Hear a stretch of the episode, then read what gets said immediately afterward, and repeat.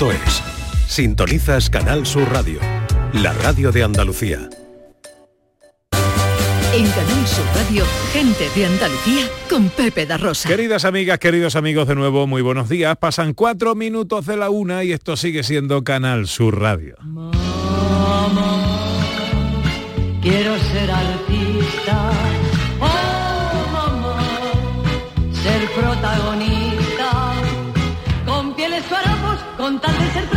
de estrella solista que hace suspirar. Mamá, quiero ser famosa, oh mamá, ser la más hermosa. ¿Qué tal? ¿Cómo llevan esta mañana de sábado? Hoy es 2 de diciembre de 2023. Mamá, por favor, compréndeme. Quiero ser artista. En el día en que estamos despidiendo a Concha Velasco, que será un poquito nuestra banda sonora en esta mañana. Eh, la capilla ardiente, ya hemos comentado, eh, queda instalada en el Teatro La Latina de Madrid y parece ser que la familia está pensando si se quedará ahí o si será enterrada mañana en el pabellón de personajes ilustres del cementerio de Valladolid.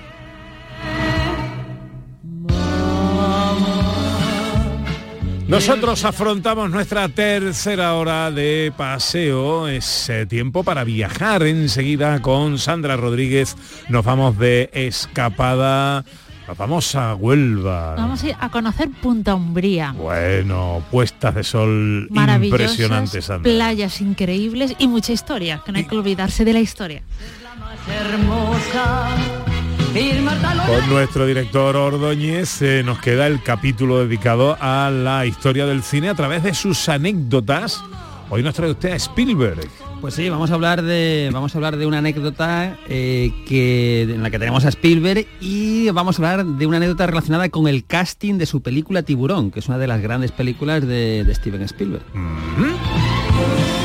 Y luego terminaremos con los sonidos de la historia que nos traen hoy. ¿Qué eh, argumento, Sandra? Bueno, pues vamos a conocer un videojuego que fue un videojuego como pionero, ¿no? El que puso en marcha un poco la industria, que era el videojuego Pong, ¿vale? Que era una especie de ping-pong o algo sí, así. en la ¿vale? pantalla de la tele. Ese, ese, he y que nos va a llevar al año 1972, que es un año que promete, que tiene mucha, mucha Para mí, para mí, el primer videojuego, desde luego. Es el primer Para videojuego a nivel comercial, tuvo muchísimo éxito y entonces ya la gente empezó a decir que había que hacer videojuegos para vender, ¿no? Que hasta ese momento la industria del videojuego era un poco más reducida, no como facturas millonarias que hoy en día de hoy. ¿Nos vamos a qué año entonces? Al 72. 1972.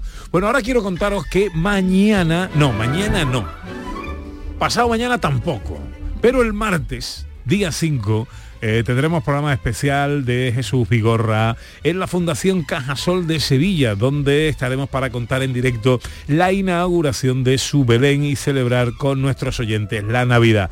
Nos van a visitar, ojo, apuntaros esto, ¿eh? nos van a visitar El Arrebato, que presenta su nuevo single Nuestro Amor, y Laura Gallego y Manolo Marbizón, que nos van a invitar a acudir al concierto que organiza la propia Fundación Cajasol el 19 de diciembre en la maestranza Así canta nuestra tierra en Navidad. Un concierto que todo lo que recaude irá destinado a la Fundación Alala. Recuerden, el martes día 5 programa especial de la mañana en Canal Sur con Jesús Vigorra y todo su equipo desde la Fundación Caja Sol para eh, contar en directo la inauguración de su Belén y celebrar juntos la Navidad.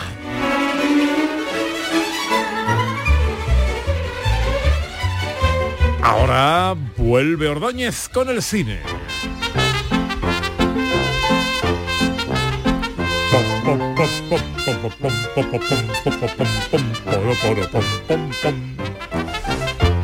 Anécdotas y curiosidades de la historia del cine.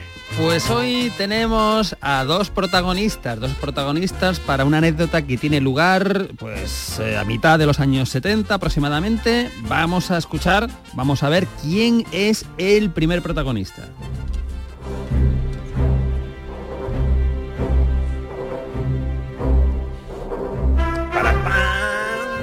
no es Harrison Ford, no es John Williams, es Steven Spielberg, el director, eh, mítico director de cine, ¿verdad? Eh, Steven Spielberg, pero un Steven Spielberg, como digo, del año, de principios de los 70, o sea, un, Spielberg de veintipico años, un chavalín. Pues este es el, primer protagonista de esta anécdota. Vámonos con el segundo.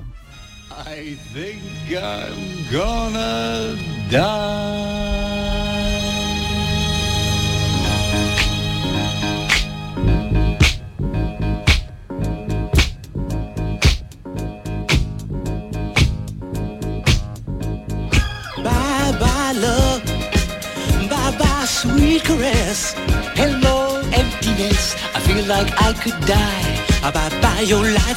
Este es un momento de All That Jazz, peliculón, peliculón de finales de los 70 de Bob Fosse, con Roy Scheider de protagonista. Roy Scheider, pues el actor de French Connection, junto a Jim Hackman, por ejemplo. Pues es una película maravillosa donde cantaba, intervenía en este momento, en este momento final, ¿no? Bueno, pues tenemos a Steven Spielberg, tenemos a Roy Scheider y ahora vamos a ver en qué momento sucede lo que vamos a contar. Thank you.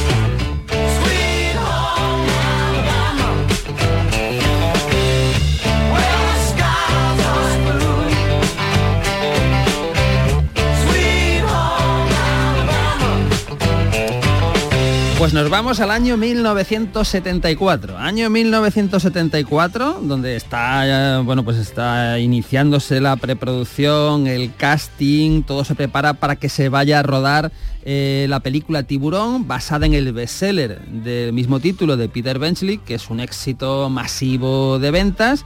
Y bueno, pues un joven Steven Spielberg que tiene 26, 27 años es el encargado de dirigir esta película. Spielberg que viene de dirigir eh, su primer fuga a lo loco, creo que era el título, su primera película en cine, había dirigido antes El Diablo sobre Ruedas, que es la película para televisión que en Europa Inquietante película de una persecución. ¿eh? es magnífica, o sea, ese, ese pobre hombre en el coche y el camión, que nunca vemos al conductor que lo persigue de manera terrible. Tiene su similitud con tiburón realmente, porque no es un tiburón el camión, pero casi parece un tiburón que, que persigue a- al protagonista del Diablo sobre Ruedas, ¿no? que fue su, su primera película hecha para la televisión. ¿no? Eh, bueno, pues entonces estamos en el año 74 y Spielberg tiene problemas en el casting de su película. Tiene problemas porque entre los que rechazan intervenir en Tiburón, la lista es larga, ¿verdad? Está Lee Marvin, que le ofrecieron el papel de Quint, por ejemplo. ¿Y por qué? Porque decían que no, no sé. Bueno, pues eh, supongo que un poco de todo, agenda, dinero, también que era ponerse a las órdenes de un director de solo 26 años, o 27 Spielberg, años. ¿Este quién es? ¿Este quién es? Claro, Spielberg. ¿A- dónde va ¿Qué- este? ¿Qué ha hecho Spielberg Pero ahora? había hecho una buena peli, ¿no? Había hecho dos muy buenas películas, ¿no? Es que no me acuerdo del título. Era de una fuga con Goldie Hawn, fue la anterior, justo. Loca Evasión, se llamaba Loca Evasión, la, la película que hizo con Goldie Hawn. Y anteriormente hizo la de la del la que hemos hablado, la del camión, el diablo sobre, sobre ruedas. Bueno, pues Lee Marvin rechazó. Se dice que Robert Redford también rechazó eh, intervenir en, el- en la película en Tiburón. Entonces, eh, bueno, pues hay, hay problemas porque además es una película que va a ser muy cara, que se va a rodar en el agua de verdad y eso es carísimo. Y, la preproducción avanza y va a comenzar el rodaje y lo que es peor de todo, eh, bueno, consiguen a Richard Dreyfus para hacer el secundario del, eh, del científico, consiguen a Robert Shaw para hacer de Quint, pero les falta el jefe Brody, que es el protagonista. Y no hay, eh, no hay protagonista, faltan pocas semanas para iniciar el rodaje y creo que quiero que visualicemos esta imagen. Un joven de eh, 26 años, Spielberg, en una fiesta de Hollywood, sentado en un sofá deprimido sin hablar con nadie. Estáis viendo la imagen, ¿no? Todo el mundo divertido a su alrededor. Era el triste. Y ahora el, el friki, el Era friki. agobiado. ¿eh? Está el friki ahí solo, Nadie sentado me con, quiere. con lo- las melenas, las gafas grandes, diciendo, joder, que voy a, voy a rodar mi película, que, que es mi gran oportunidad para, para entrar por la puerta grande en Hollywood, que puede ser un mega éxito o un mega fracaso y acabar con mi carrera. Eh, pero el hombre eh, no, no, no tiene protagonista. ¿Y qué pasa en ese momento? Pues en esa fiesta donde hay mucha gente de Hollywood está Roy Scheider, ¿no? Roy Scheider. Roy Scheider, el protagonista de All That Jazz, el protagonista de French Connection con Jim Hackman. Se acerca, ve al chaval ahí, al Spielberg, y dice, "Ah, oye, ¿qué tal? "Ah, soy Steven Spielberg, hola, soy Roy Scheider. Evidentemente, ¿no? Y Roy Scheider le dice, pero vamos a ver, Steven, ¿qué, qué te pasa? Que te veo muy triste aquí en esta fiesta. Bah, pues lo que pasa es que empiezo a rodar y no tengo protagonista. Dice, ¿que no tienes protagonista? Fíchame a mí. Yo hago la película. ¿Así? Y Spielberg dice, ¿puedes hacerla? Hecho, hecho. Dijo, agárrame el cubata, agárrame el cubata. Pues esto sucedió tal cual lo estoy contando. Eh, se conocieron en una fiesta que no tenía nada que ver con el rodaje de Tiburón. Y, y Roy Scheider, que ya era un actor conocido, porque ya digo, venía de French Connection, Marathon Man creo que lo había rodado ya, o estaba a, pu- o- o a punto de estrenarse. Pues Roy Scheider termina siendo el protagonista de Tiburón y el resto es historia. Y además yo creo que el casting es un acierto, porque el verdadero protagonista de la película es el tiburón y la música de John Williams, realmente. Y los tres actores protagonistas son magníficos, son eh, Roy Scheider, por supuesto, Richard Dreyfuss y Robert Shaw, pero el protagonista, el que está ahí siempre bajo el agua, acechando, es el propio tiburón, ¿no? O sea que yo creo que al final es un casting A ver, pero al final Maravilloso. Roy Scheider ha pasado a la historia por haber hecho tiburón. ha pasado la historia por haber por hecho tiburón, y Sí, muchos sí. años después, por cierto, volvió a coincidir con, el- con Spielberg en una serie que yo no, he- no he visto, pero mucha gente la, la siguió y era famosa, que era también acuática, era una serie acuática que no recuerdo ahora el, el título, pero que se Ah, emitió... ¿El Sequest? Sequest, exactamente. Hombre, esa la Es- veía yo que era como de Sí, adolescentes. Sí, sí, pues era de aventuras y 90. producción Spielberg, era producción Spielberg, o sea que bueno, es una anécdota curiosa que uno tiene que socializarse, tiene que acudir a fiestas en el mundo del espectáculo porque nunca, Pero nunca se sabe. Los negocios siempre se cierran así, en Sí, comidas, sí, sí, en fiestas. Pero fue así, es- ¿eh? O sea, ¿cuál es tu problema, Steven? Que no tengo protagonista para mi película. Yo soy tu protagonista. Yo soy tu protagonista. aquí lo tiene, aquí lo tiene. Mira que se nos hubiera pillado a nosotros, pero yo soy tu protagonista, Steven. Podría haber pasado. Curiosidades de la historia del cine con José Luis Ordóñez. En Canal Sur Radio, gente de Andalucía, con Pepe da Rosa. Gente de Andalucía te invita a conocer la provincia de Sevilla a través de lo mejor de sus productos y sabores con la Feria de Productos Locales Sabores de Navidad de la provincia de Sevilla. Este domingo, desde el patio de la Diputación de Sevilla, dale placer a tus sentidos con productos de primerísima calidad de tu provincia. Aceites, panes artesanales, carnes, conservas, sensacionales dulces. Gente de Andalucía. Este domingo desde las 11 de la mañana en la Feria de Productos Locales Sabores de Navidad de la provincia de Sevilla. Con el patrocinio de ProDetour, Diputación de Sevilla. Termina el año en verde con los Social Energy Green Days. Llévate 200 euros en tu batería virtual con Quiroluz, con seguro todo riesgo incluido los dos primeros años y grandes descuentos con hasta 25 años de garantía en todas nuestras instalaciones de primeras marcas. Pide tu cita al 955 44 11 11 o socialenergy.es. La revolución solar es Social Energy. En los fines de semana nos despertamos en los mejores rincones de Andalucía para que conozcas su historia, su cultura, sus curiosidades, sus leyendas. Te invitamos a conocer una Andalucía llena de talento, hermosa, fascinante y única. Andalucía nuestra, los sábados y domingos desde las 7 de la mañana en Canal Sur Radio con Inmaculada González. Contigo somos más Canal Sur Radio. Contigo somos más Andalucía. Este domingo, después del deporte, llega el humor y la diversión con el show del comandante Lara. Si crees que lo has escuchado todo, tienes que seguir el programa. No te vas a arrepentir. El mundo más absurdo y divertido de Luis Lara, que siempre, siempre te hace reír. Los domingos a partir de la medianoche, El show del comandante Lara. Contigo somos más Canal Sur Radio. Contigo somos más Andalucía. Hace casi medio siglo que el Granada no gana en el Bernabéu. El 20 de enero de 1974 ha sido la única vez que los granadinistas han vencido en el Paseo de la Castellana. Así que ya va tocando. Este sábado en Primera División juegan Real Madrid Granada y además en Liga ACB de baloncesto Unicaja Málaga Manresa. Síguelo todo en la gran jugada de Canal Sur Radio desde las 3 de la tarde con Jesús Márquez. Contigo somos más Canal Sur Radio. Contigo somos más Andalucía.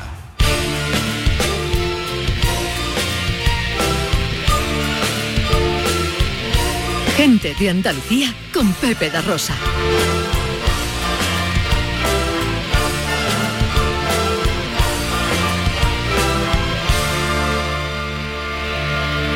Una y 18 enseguida nos vamos de escapada con Sandra Rodríguez. ¿Sabíais que hoy es el Día Mundial de las Frituras? No, pero en plan pescadito frito y estas cosas, ¿no? Sí, eh, se estima que el día, eh, este origen, eh, surgió en el Fritter Day, que es- que- que es un día nacional no oficial en Estados Unidos dedicado a la fritura de verduras, frutas o carnes rebozadas.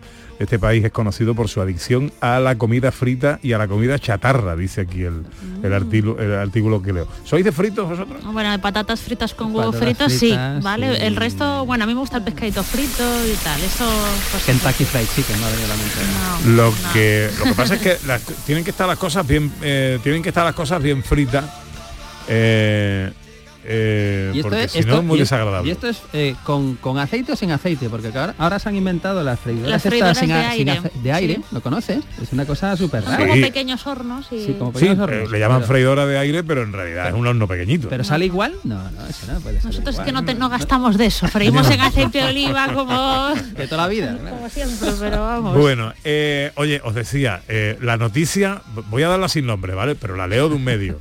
Un torero suspende su boda media hora antes del enlace. Pero la, cuestión aquí es el motivo. A lo mejor se ha caído el hombre, se ha torcido el tobillo. El motivo, o- dice, este periódico ha podido hablar con distintas fuentes, quien, estoy leyendo directamente de ABC, ¿vale? El, el digital. Este periódico ha podido hablar con distintas fuentes quienes coinciden en, en apuntar que el torero podría haber tenido dudas. Y así se lo habría hecho saber a la novia una hora antes de la celebración del santo matrimonio. Ay, Vamos a ver, ese hombre, ¿cómo puede tener dudas una hora antes? Perdona, a ver, que los invitados ya han hecho la transferencia, han ido a la peluquería, Hombre, se han favor. comprado ¿Y ahora, ropa. ¿Y ahora qué pasa con la comida? Esto es ¿No guión- ¿Se cancela la comida? Esto es guion de cine. Esto sí, es guion de cine. La cosa es un drama o es una comedia. Una o, o comedia. las dos Ya cosas. veremos, las dos cosas, depende. Exacto. Oye, lo que no es drama, tampoco es comedia, esto es serio, pero es un orgullo. Sabéis que esta semana ha tenido eh, eh, lugar la gala de las eh, estrellas Michelin, Correcto. donde se han concedido los premios a los mejores restaurantes de España. Bueno, pues hay un restaurante en Andalucía, en Córdoba, que podemos decir que aquí en este programa hemos visto eh, nacer y crecer y desarrollarse y ir consiguiendo estrellas, que ha alcanzado su tercera estrella Michelin. Hablamos del cordobés eh, restaurante Nur y de su chef Paco Morales, a quien no me queda más remedio que felicitar y darle un abrazo herciano ahora mismo. Querido Paco, buenos días.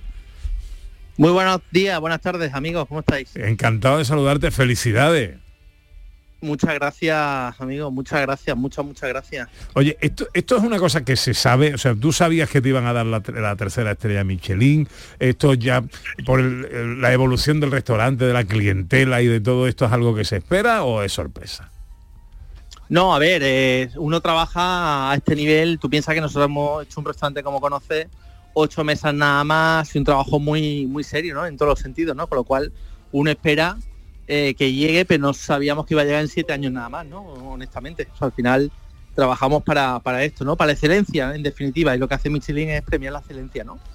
Eh, a este nivel. Entonces nosotros trabajamos por y para el cliente, ¿no? La- las personas que han venido y, y vendrán se van a encontrar esto, ¿no? Que estamos eh, por y para el cliente, ¿no? Yo creo que eso es lo interesante. Eh, bueno, ¿y, a- y ahora qué? ¿A partir de ahora qué? Bueno, a partir de ahora seguir manteniendo esas tres estrellas, eh, seguir dando luz al sur de Europa, como yo digo siempre, y bueno, que en nuestros proyectos que hayamos en Grecia y en Dubái, ¿no? Que abrimos eh, de manera inminente. Una vez me dijo Ángel León, que mantiene, por cierto, las tres estrellas de su aponiente en el puerto de Santa María, que un restaurante con una estrella Michelin mm, era ruina. con dos estrellas Sí. Michelin era más ruina todavía. Pero que con tres ya se empezaba a ganar dinerito.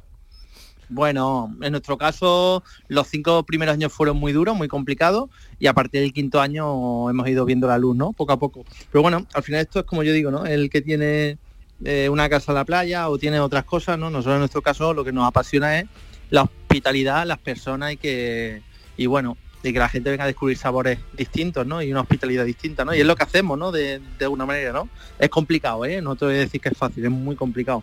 Pero bueno, eh, todo tiene un coste, todo tiene un- una labor, pero te digo que lo hacemos tanto yo y mi equipo de una manera alegre y tranquila, ¿no? Porque amamos lo que hacemos. Ajá. Bueno, eh, como hoy tenemos el restaurante, bueno, tú ya lo vas a tener lleno de momento, eh, a- a reservarte será una cosa complicada, ¿no? Bueno, y antes ya, nosotros al tener ocho mesas y hacer un discurso, una historia que cada año vamos cambiando el menú, como sabéis, con los periodos históricos de nuestro territorio. Pues siempre hemos tenido gente que nos ha venido a visitar, ¿eh? local, nacional, internacional. Ahora, indudablemente, como dice, va a ser más difícil conseguir meses, pero yo lo que digo que lo intenten telefónicamente o, o vía web, porque siempre hay alguna mesa que se puede caer de última hora y demás, ¿no? Entonces, Sí, eh, a, a ver si por el temor a que esté lleno no va a llamar nadie. No, no, no, no, no, no es el caso. Mira, mira que estoy hablando con vosotros ya están llamando. Ah, mira, mira qué bien.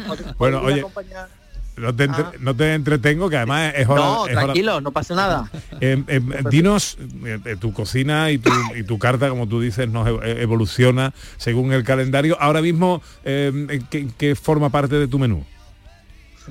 Pues mira, tenemos naranja de azahar con, o sea, naranja del barrio con, con azahar y almendra frita, con yogur de oveja como prepostre. Tenemos luego también nuestro postre algarroba, nuestro pichón asado y reposado con tomates tatemados y su paté. Tenemos una merluza al vapor fantástica con calabaza y vainilla. Y bueno, y tenemos cositas, ¿eh? Ajá.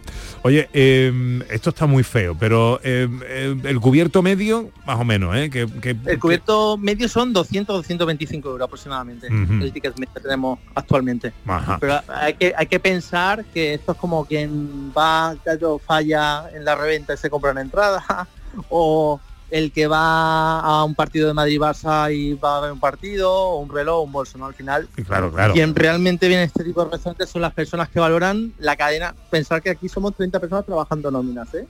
Si esto le añades al resto de personas que tenemos, documentalistas, historiadores, arqueólogos, si esto le sumas al pequeño productor o a la persona que sale a la mar a coger su, su producto, eh, es un regalo, honestamente. ¿Qué Sí. ocurre? Que si dices, no, por ir a comer, cuando en el bar debajo de mi casa me está invitando a la cerveza con la tapa, ¿me explico? No, si Claro. lo analiza de esa manera, Claro, sí, es como se ve complejo, ¿no? Pero si lo analiza como que un restaurante es un proyecto cultural, No, no, y además, eh, eh, si tú lo has explicado muy bien. Son 30 personas trabajando para un restaurante con ocho mesas eh, eh, y que tiene tres estrellas Michelin, que tiene una elaboración eh, argumental ya en la elaboración de, la propia carta, pues, pues claro. Me parece muy bien que lo definamos como un magnífico regalo. Es una Eh, ahora que experiencia, vienen la- las navidades, ahí, ahí queda, ahí queda la sugerencia.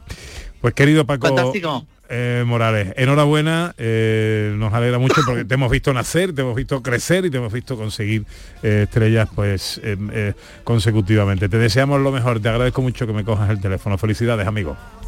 Muchas gracias amigos, un beso fuerte. Restaurante Nur de Córdoba con Paco Morales, que es su chef, tercera estrella Michelin. Eh, hay que decir que también han conocido, eh, han obtenido galardón el restaurante Bac de Marbella y Toca en el puerto de Santa María y en Jaén. eh, los reconocidos con una nueva estrella han sido Vandelvira en Baeza, Radis y Malac en la capital. Y por supuesto a Poniente que mantiene su tercera estrella Michelin. Felicidades a todos. 1 y 27 nos vamos de escapada.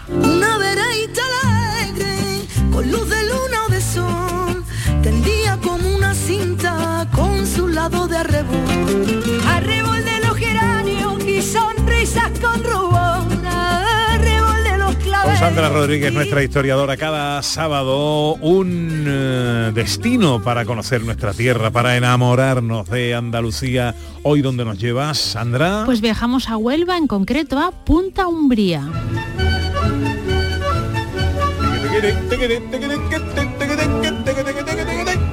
Punta Umbría que tiene un origen muy minero. Exacto, estamos en el siglo XIX, donde está actualmente Punta Umbría, pertenecía a Cazalla en aquel momento, pero ya era una zona que se conocía con este topónimo, se conocía como Punta Umbría. Los miembros importantes, los directivos de la Rio Tinto Company Limited, que es esta empresa británica que en aquella época se dedicaba a la explotación minera en la provincia de Huelva, descubrieron esta zona como un excelente lugar de veraneo, donde disfrutar del agua del mar y de sus excelentes propiedades. Y la zona comenzó a urbanizarse.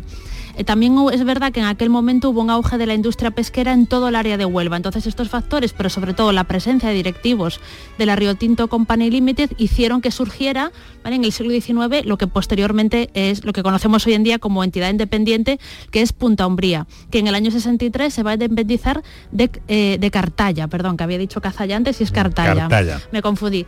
Eh, hay que decir, ¿vale?, que la Rio Tinto Company Limited en estos primeros momentos de la minería utilizaban una técnica que eran las teleras, los teleros, eh, las teleras que se calcinaba el mineral al aire libre, mineral del cobre, y eso era muy malo para la salud humana. Entonces, pues muchas veces a los directivos, a la gente del staff ¿no? de la compañía, a los británicos, pues los mandaban a estas zonas que estaban menos contaminadas para que descansasen y fuera y tuvieran ventajas para su salud. Y esto fue un poco el germen de este veraneo en Punta Umbría, donde realmente iba la gente a recuperarse y a tener un bienestar en medio de la naturaleza.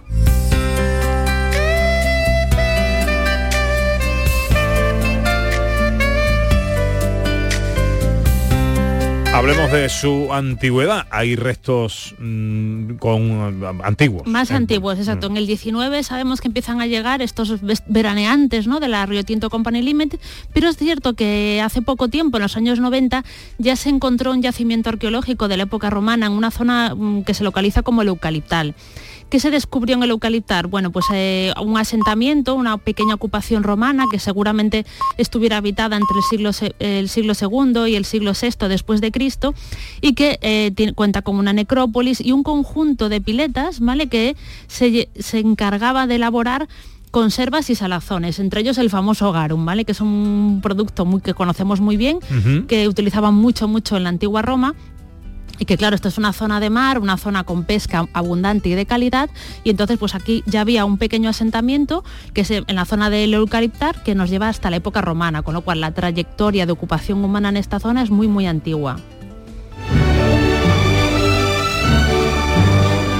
Y aquí también hay historias de piratas. Exacto, ¿vale? Esto, a ver, en la- desde la Edad Media, finales de la Edad Media, toda la costa andaluza en general empieza a sufrir ataques piratas, ¿vale?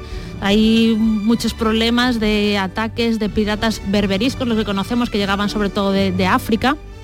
Incluso en algunas zonas de Andalucía, no en esta, por ejemplo, la parte de Almería, hubo zonas que quedaron totalmente despobladas porque eran bastante virulentos los ataques, ¿no? Entonces, las autoridades de la época mandaron construir una serie de fortificaciones, normalmente torres, a lo largo de toda la, cost- de la costa andaluza y, bueno, en concreto, en época de Felipe II se va a idear un sistema defensivo de torres que alertan de la presencia, de la posible llegada de estos piratas, de estas barcas o de estos convoyes de piratas que podían atacar a la población. Bueno, muchas veces secuestraban, no solamente desvalijaban, sino que a veces pues secuestros, eh, fallecimientos, etcétera.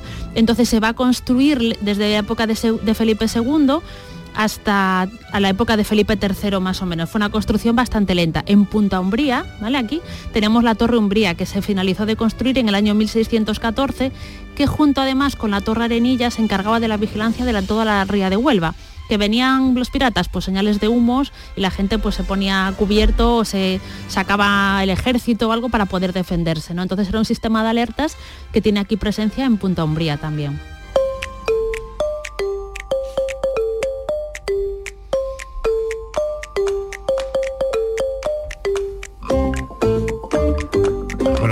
Terminar esta primera parte con un repaso a la historia de Punta Umbría, algo de patrimonio inmaterial, ¿qué me cuentas? Bueno, pues vamos a hablar de pesca. Estamos en la, la provincia de Huelva, el mar es súper importante. Y entonces el Instituto Andaluz de Patrimonio Histórico, dentro de Oficios y Saberes, habla como la pesca artesanal con trasmayo como parte del patrimonio inmaterial de Andalucía. Este tipo de pesca se realiza principalmente en los meses de verano. Eh, al parecer es, un arte de enmalle que se utiliza como una especie de trampa que sitúa, que ponen una barrera en el desplazamiento del pescado de los bancos de peces. Hay diferentes tipos de redes, diferentes tipos de, de formas que tiene el- esta trampa. Por- claro, también depende del pescado que vayas a, a pescar en ese momento. Pues tienen agujeros más grandes, más pequeños, etcétera. Originalmente, hoy ya todo ha cambiado porque tenemos barcos, a barcos con motor y otros tipos de técnicas industriales, pero el arte del, des- del trasmayo era originalmente una actividad para hombres porque requería mucha fuerza física. Y ellos se basaban en la experiencia, en el mar a través de puntos de referencia naturales y de la experiencia de años, de años, seguramente de generación en generación, sabían perfectamente dónde estaban los caladeros, caladeros de pescado y allí iban a poner los trasmayos para poder pescar correctamente, ¿no? Es una arte de pesca tradicional y muy muy antiguo que todavía se practica en la actualidad. No están malas las gambas de Punta Umbría. ¿eh? Bueno, vamos con las visitas indispensables. Sandra. Bueno, la primera que comentábamos antes, esta red de, de, construcciones defensivas que se hicieron para frenar la piratería y tenemos un ejemplo, la Torre Umbría.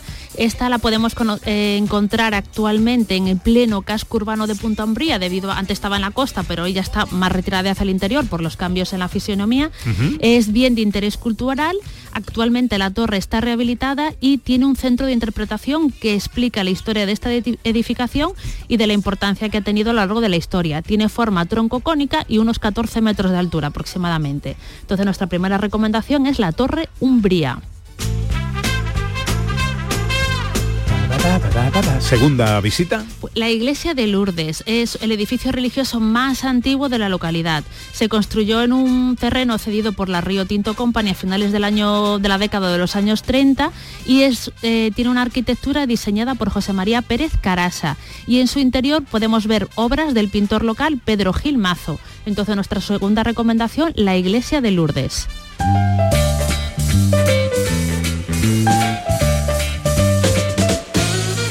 ¿Y tercera visita? Pues la Casa de los Ingleses, ¿no? La, es una casa museo hoy en día y recrea esas casas que se construyeron para el veraneo de, lo, de los directivos de, las, de, la clase alta de la compañía minera Río Tinto, Company en Punta Umbría a finales del siglo XIX. Esta edificación sigue, ¿vale? Es, eh, recrea las casas originales, que eran 13, 14 casas, que diseñó un inglés, que, era, que se llamaba Clayton, en el año 1917, principios del siglo XX. Tiene varias salas. La primera sala que podemos ver reconstruye un poco la historia de la presencia inglesa en la provincia de Huelva y la segunda sala es la vivienda en sí, donde podemos ver pues cómo era la casa de veraneo de los ingleses, el rinconcito para tomar el té, no, parte de los deportes que trajeron uh -huh. los ingleses, porque la presencia inglesa en Huelva pues trajo también el fútbol, uh -huh. este tipo de deportes que tienen tanta importancia a día de hoy. Y bueno, pues es nuestra tercera recomendación, la, clase, la casa de los ingleses. Pues ahí están las tres visitas indispensables que nos recomienda Sandra Rodríguez, nuestra historiadora para nuestra escapada a Punta Umbría. La Torre Umbría, la iglesia de Lourdes y la casa de los ingleses.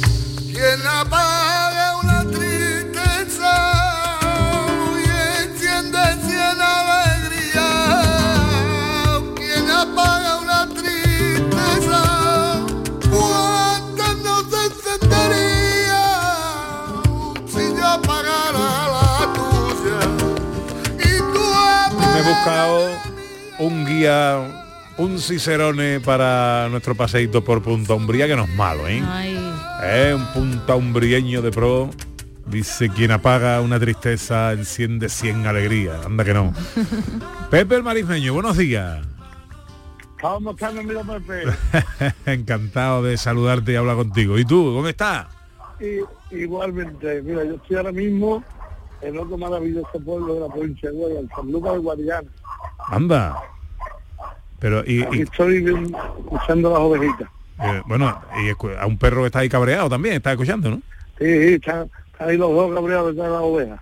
¿Y, y, y qué, hace, qué haces ahí? ¿Que ¿Estás de excursión? ¿Tienes allí casa o qué? No, tengo casa aquí y, y vivo entre Punta Umbría y San Lucas. Ay, qué maravilla, qué maravilla. Tengo yo muchas ganas de ir a San Lucas de Guadiana, fíjate, muchas ganas. Y, y, y, tirarme por la tirolina aquella y, eh, tú te has tirado ya no yo tengo, tiene que estar muy seguro de eso para tirarme bueno eh, de momento apelamos a tu espíritu punta umbrigueño para que nos sirvas un poco de, de guía y nos recomiende. Al, alguna visita aparte de las recomendaciones que nos ha ofrecido Sandra eh, que tenemos que hacer sí o sí cuando vamos a Punta Umbría bueno, mira, yo he estado escuchando a Sandra y la verdad que estaba bastante, bastante bien orientada, ¿eh? Conoce bien Punta Umbría. Pero mira, Punta Umbría tiene, tiene un paseo muy, muy, muy bonito, ¿vale? Que es cuando tú llegas a la Unión Andalucía y ya como con las rías, pues toda esa parte de ahí donde están todos los barcos pesqueros, la zona de la lonja, eso es un ambiente muy de Punta Umbría, muy bonito, muy marinero, de los chavales que van, vienen con los barquitos que van a buscarse la vida, ¿no? Eh, los barcos que vienen, eh, la- las tardes de lonja, con el pescado, eso es un ambiente precioso. Y, lo- y, y los fines de semana, cuando cuando mm, tú vas paseando por ahí y bueno, los fines de semana, pues entiendo que es cuando la gente más más va a visitar pueblos, ¿no?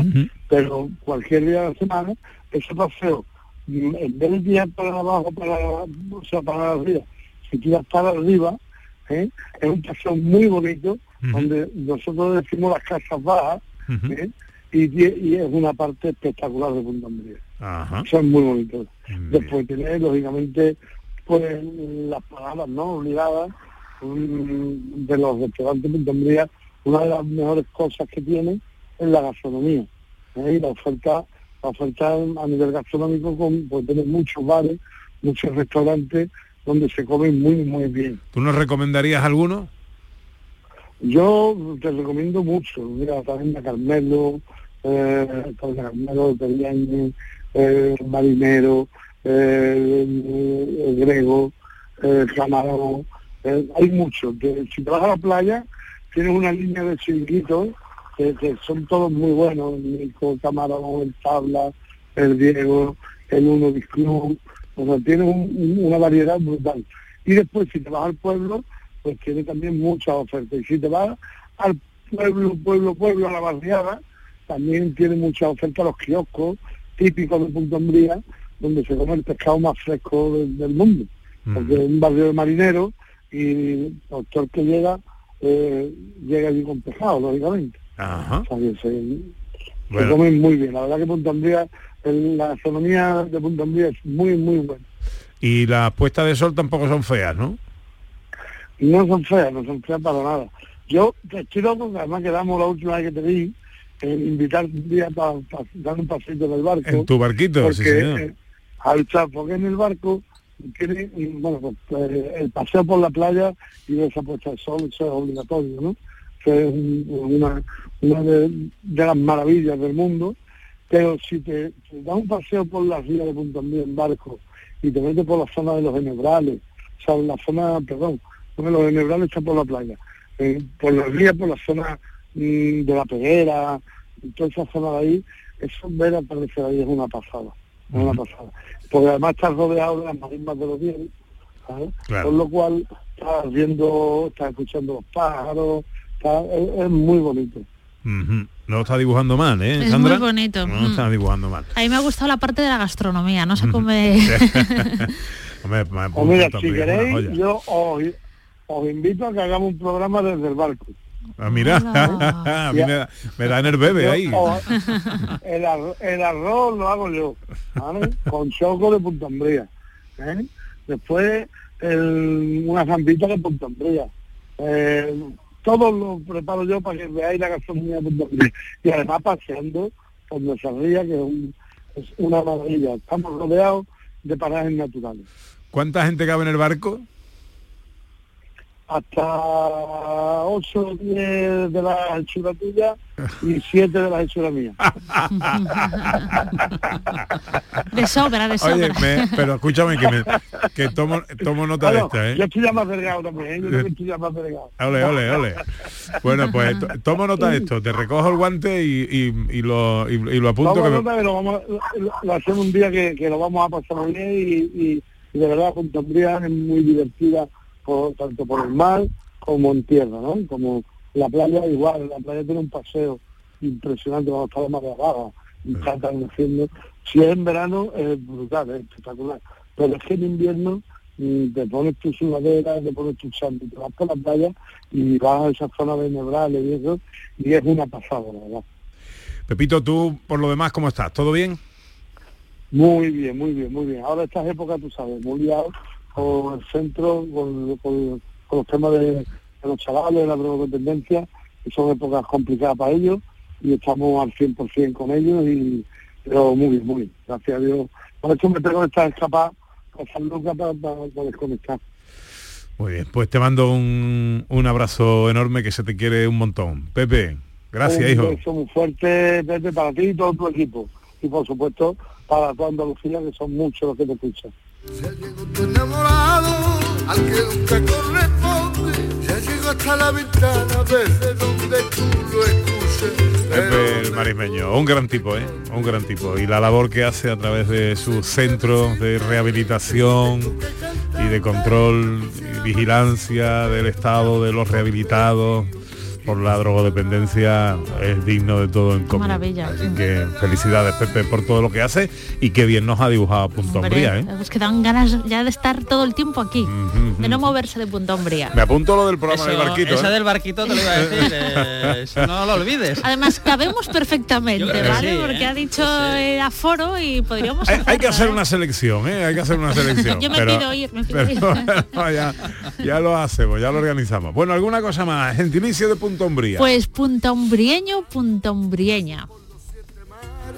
Como soy navegante, vivo entre las tempestades, desafiando los peligros que me dan los siete mares. Hoy nuestra escapada con Sandra Rodríguez nos lleva hasta Huelva, nos trae hasta Huelva a Punta Umbría. Ahora faltan 15 minutos para las 2 en nuestra recta final. Llegan los sonidos de la historia.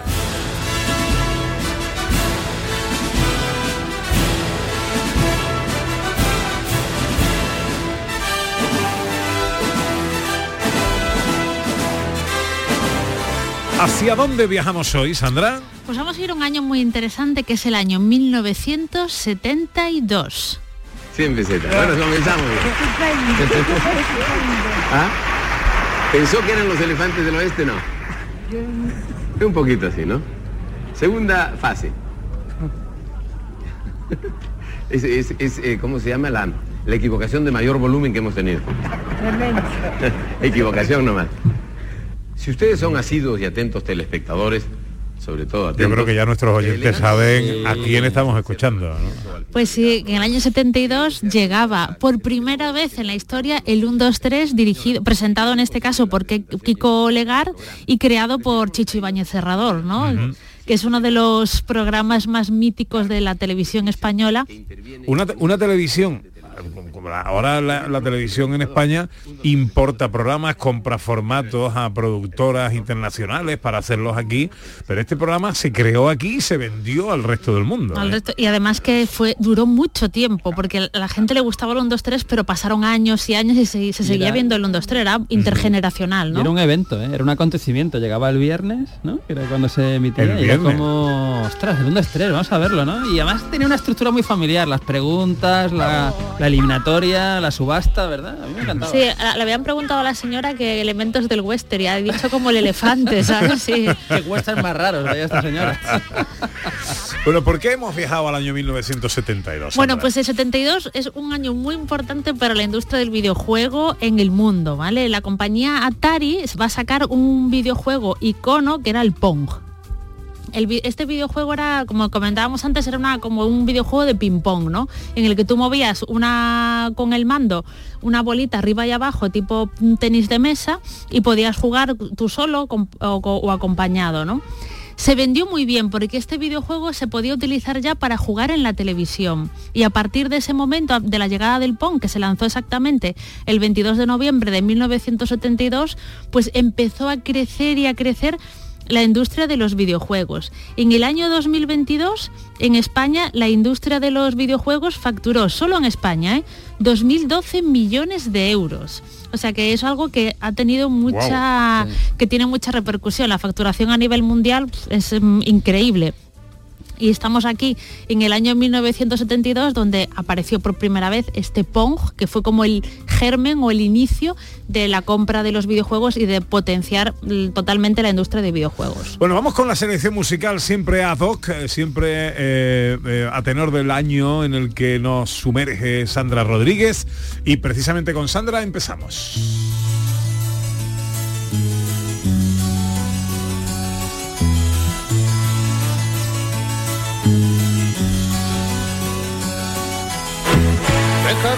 Mi por ti, dejaré mis campos y me iré lejos de aquí. Es el año de Nino Bravo.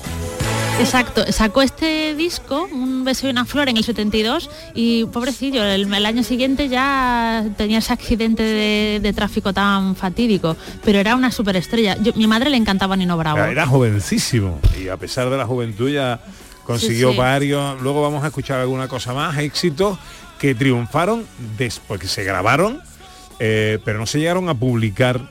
En eh, vida. O sea, en vi- estando en vida él, correcto. Él murió y se publicaron después. Se es que era muy, muy joven. Mi madre digo, le encantaba Nino Bravo y ponía muchísimo este disco cuando yo era pequeña. Era como un cono en mi casa, ¿no? Sonaba mucho de fondo. Guau, superar eso, ¿cómo superas este escribo? He leído que al- cuando cantaba, cuando grababa y actuaba, se tenía que alejar de los micrófonos porque los rompía. Ostras, es que Lo- tiene un bozarrón, ¿eh? Los rompía del- de la voz que tenía, de la fuerza vocal que tenía. Bueno, sonidos del, del año 1972. Cosas que llegaron, más cosas que llegaron a España en el año 1972. Here's the story of a lovely lady who was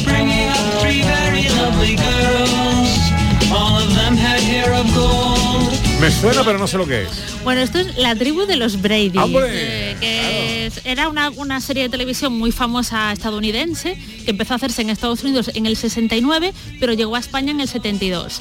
Eh, ¿De qué iba esta serie? ¿Vale? Era como un matrimonio formado por dos, bueno, por un hombre y una mujer y que traían cada uno como sus hijos, ¿no? En plan, yo aporto tres hijos y tú aportas dos. Qué Y se- moderno esto, Claro, claro. aquí. Y se juntaban y las convivencias, las cosas divertidas que pasaban en la familia esta de varios hijos y realmente este argumento después se utilizó millones y millones de veces en, en series de televisión y en películas, ¿no? Entonces, pues la tribu de los Brady ha quedado como un icono, ¿no? Era todo como muy dulce, muy blanco, muy bonito y eran todos muy rubios y estas cosas. Muy blanquitos. Muy blanquito y era, pero era, marav- era maravillosa la serie. Tiene mucha inocencia, ¿no? Si la veis algún capítulo veréis que es muy inocente para lo de hoy en día. Selección musical del director Ordóñez. This car is automatic.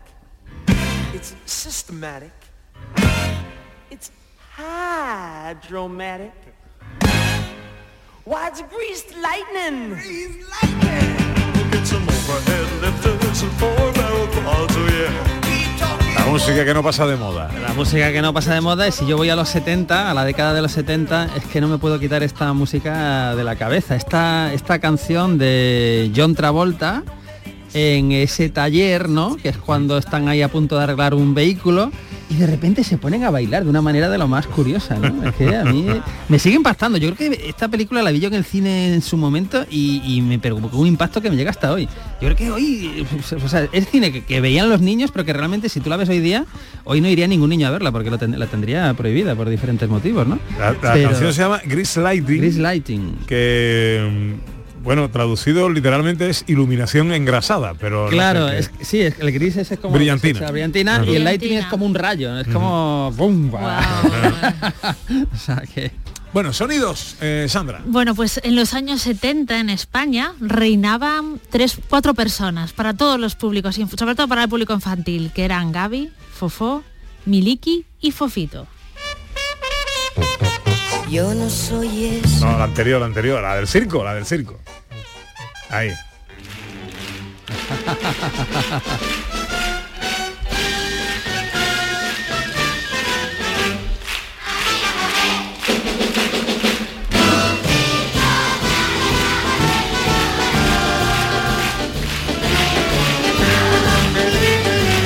Recordando ahora María Chamorro el lote de llorar que nos dimos todos cuando nos enteramos de la muerte de Fofón. ¿eh? Uf, horrible, horrible. ¿eh? Porque, bueno, vosotros sois más jóvenes. no, Fofo no recuerdo. No, eh, vosotros no, pero los de nuestra generación, Sí. los que estamos ahora entre los 55 60 años, eh, cuando se murió Fofo era como si se nos muriera nuestro, Hombre. sí, qué sé, nuestro tío cercano, ¿no? Claro, el que, que- venía con regalitos siempre a casa. Eran las meriendas, ¿no? Y los fines de semana con esto, los payasos de la tele que tenían un récord de audiencia, pero yo creo que da igual, solo había una cadena, ¿vale? Pero es que era maravilloso el programa, era súper divertido para los niños, y era un Fíjate circo, que ¿no? Un no- espectáculo A mí increíble. nunca me han gustado los payasos porque me han parecido siniestros, pero me encantaban los payasos de la tele porque no iban disfrazados de payasos con la cara blanca ni la nariz Mm. roja ni, o sea, eran más, bueno, la nariz llevaban, pero era más o menos normal, les podía ver la cara y tal, y eso me generaba tranquilidad. Digo, mira, son eh, Además, era un programa de circo muy curioso porque eh, era se hacía en una carpa de circo, pero luego había sketch, parodias teatrales,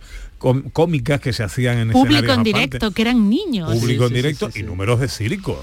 Chulísimo. reales, y después estaba el presentador que era Gaby, ¿no? Que era como iba así trajeado, El ¿no? serio, el serio. serio, ¿no? Sí, pero que era, le ponía un poco de orden, ¿no? Sí, Estaba sí, bien, esto era el gran circo de televisión española que estábamos escuchando al inicio con todos los niños aplaudiendo, ¿no? Después llegaba, ¿cómo están ustedes? Esto, ¿no? ¿Quién iba a decir que de aquí saliese después el presidente de... no es el presidente de la sexta? ¿vale? O Lo, lo fue, O yo no sé si ahora es presidente honorífico, Emilio Aragón. claro, sí. correcto, Señor con mucho poder, ¿eh? Eh, música que triunfaba en 1972. Yo no soy esa que tú te imaginas, una señorita tranquila y sencilla, Maritrini. Guau. Yo no soy esa. siempre perdona. Fue número uno en ventas. A ver, es que esta canción me parece buenísima, ¿eh? pero a nivel de... A día de hoy me parece súper actual y brillante ¿eh? la, la- la- la canción. Y ella como canta esa voz, es chulísimo. La paloma. Un sonido más. Bueno, el- en el año 72 se produjo un acontecimiento televisivo, ¿vale? Increíble en España. Vamos a escuchar un trocito a ver si identificáis qué es. ¿Pero qué querrá decir este tío? ¿Qué le pasará? ¿Qué le pasa? ¿Que no puede salir? Eso será. Venga, hombre, empuje fuerte. Vamos, hombre, que se habrá encajado la puerta. Venga, Empuje un fuerte. poquito, un Buah. poquito. Vamos a tirar los dos. Venga, ayude, ayude. Yo también tiro. Venga, los dos, ¿eh? A la vez, vamos. Esto es la cabina. Esto es una de las grandes obras maestras de la televisión mundial. Vamos, esto es una bestialidad dirigida por Antonio Mercero y escrita por Mercero y José Luis Garci. Ojo, esto es el Garci. año- Garci es el co-guionista de la cabina. Sí, Se, emitió por primera vez en el año 72 y consiguió un premio Emmy, Un que premio es una Emmy, cosa increíble, ¿no? Y Para... Jo- Y, José Luis López Vázquez, que no lo he dicho, es el, el protagonista absoluto. Y Agustín González sale por ahí en un momentito, en una escenita y tal. Pero es, un- es de esas películas además geniales porque te presenta un objeto que en esa época era típico como la cabina de teléfonos y de repente te lo transforma en tu peor enemigo, que te puedes quedar encerrado en una cabina. Sí, sí, sí, era, Eh, era o sea, terrorífico. Bueno, vamos a destripar el final, que ya todo el mundo tendrá que haberla visto, pero ese momento en que llega Bueno, bueno. José Luis García a un José sitio, Luis López Vázquez, López Vázquez, Vázquez. perdón, a un lugar donde hay miles de cabinas Sí, sí, con sí. esqueletos. Es un final clásico increíble. del cine de terror y literatura de terror. Es una obra maestra. Correcto. Bueno, eh, me manda eh, María Chamorro, lo que tú temes se llama culrofobia. El miedo a los payasos, esos que están muy Ah, pintados. sí, muy- sí, con- sí, es que me da miedo. vamos, no, no, no, los quiero cerca mía. Por eso me encantaban los payasos de la Muy tele. rápidamente, porque no me da tiempo para más. Eh, eh, top 3 de las canciones del verano 1972. Atrás se queda el invierno. Fórmula quinta.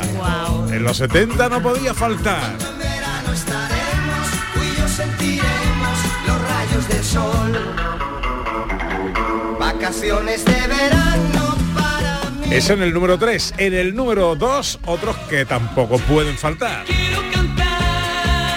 Tú has sido principio y final, el principio de mi nueva Los Diablos. el final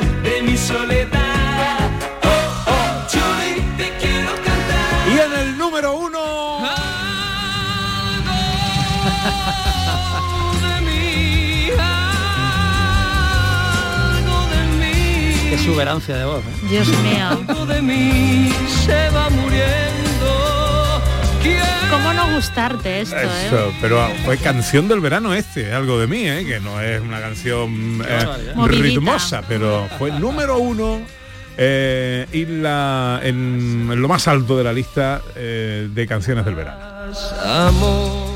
Bueno, eh, se confirma eh, la noticia avanzada anteriormente. Dudas, dudas, Insisto, dudas, Leo, el matador de toros sevillano, eh, Juan Ortega, suspende su boda en Jerez de la Frontera media hora antes del enlace. Vamos a ver, No, pero por ¿cómo hace favor. eso? Este Iba hombre, a contraer matrimonio este sábado en Jerez con una joven cardióloga. Este periódico ha podido saber, eh, ha podido hablar con distintas fuentes quienes coinciden en apuntar que el torero podría haber tenido dudas y así lo habría hecho saber a la novia una hora antes Vamos a ver. pero- de la celebración del santo matrimonio. Yo me quedo más tranquila que ella es cardióloga, con lo cual el corazón lo van a tener bien los dos. Bueno, eh, muy, muy rápidamente, eh, director, un chiste inquietante para terminar el día de hoy. Pues como ahora tengo un niño pequeño, ¿verdad? Pues me fijo en los animalitos y tal, y las costumbres. Y... Os voy a hacer una pregunta. ¿Sabéis cuánta leche da una vaca en su vida? Uf. Pues da lo mismo que embajada. Oh. Pepe todavía no lo ha pillado.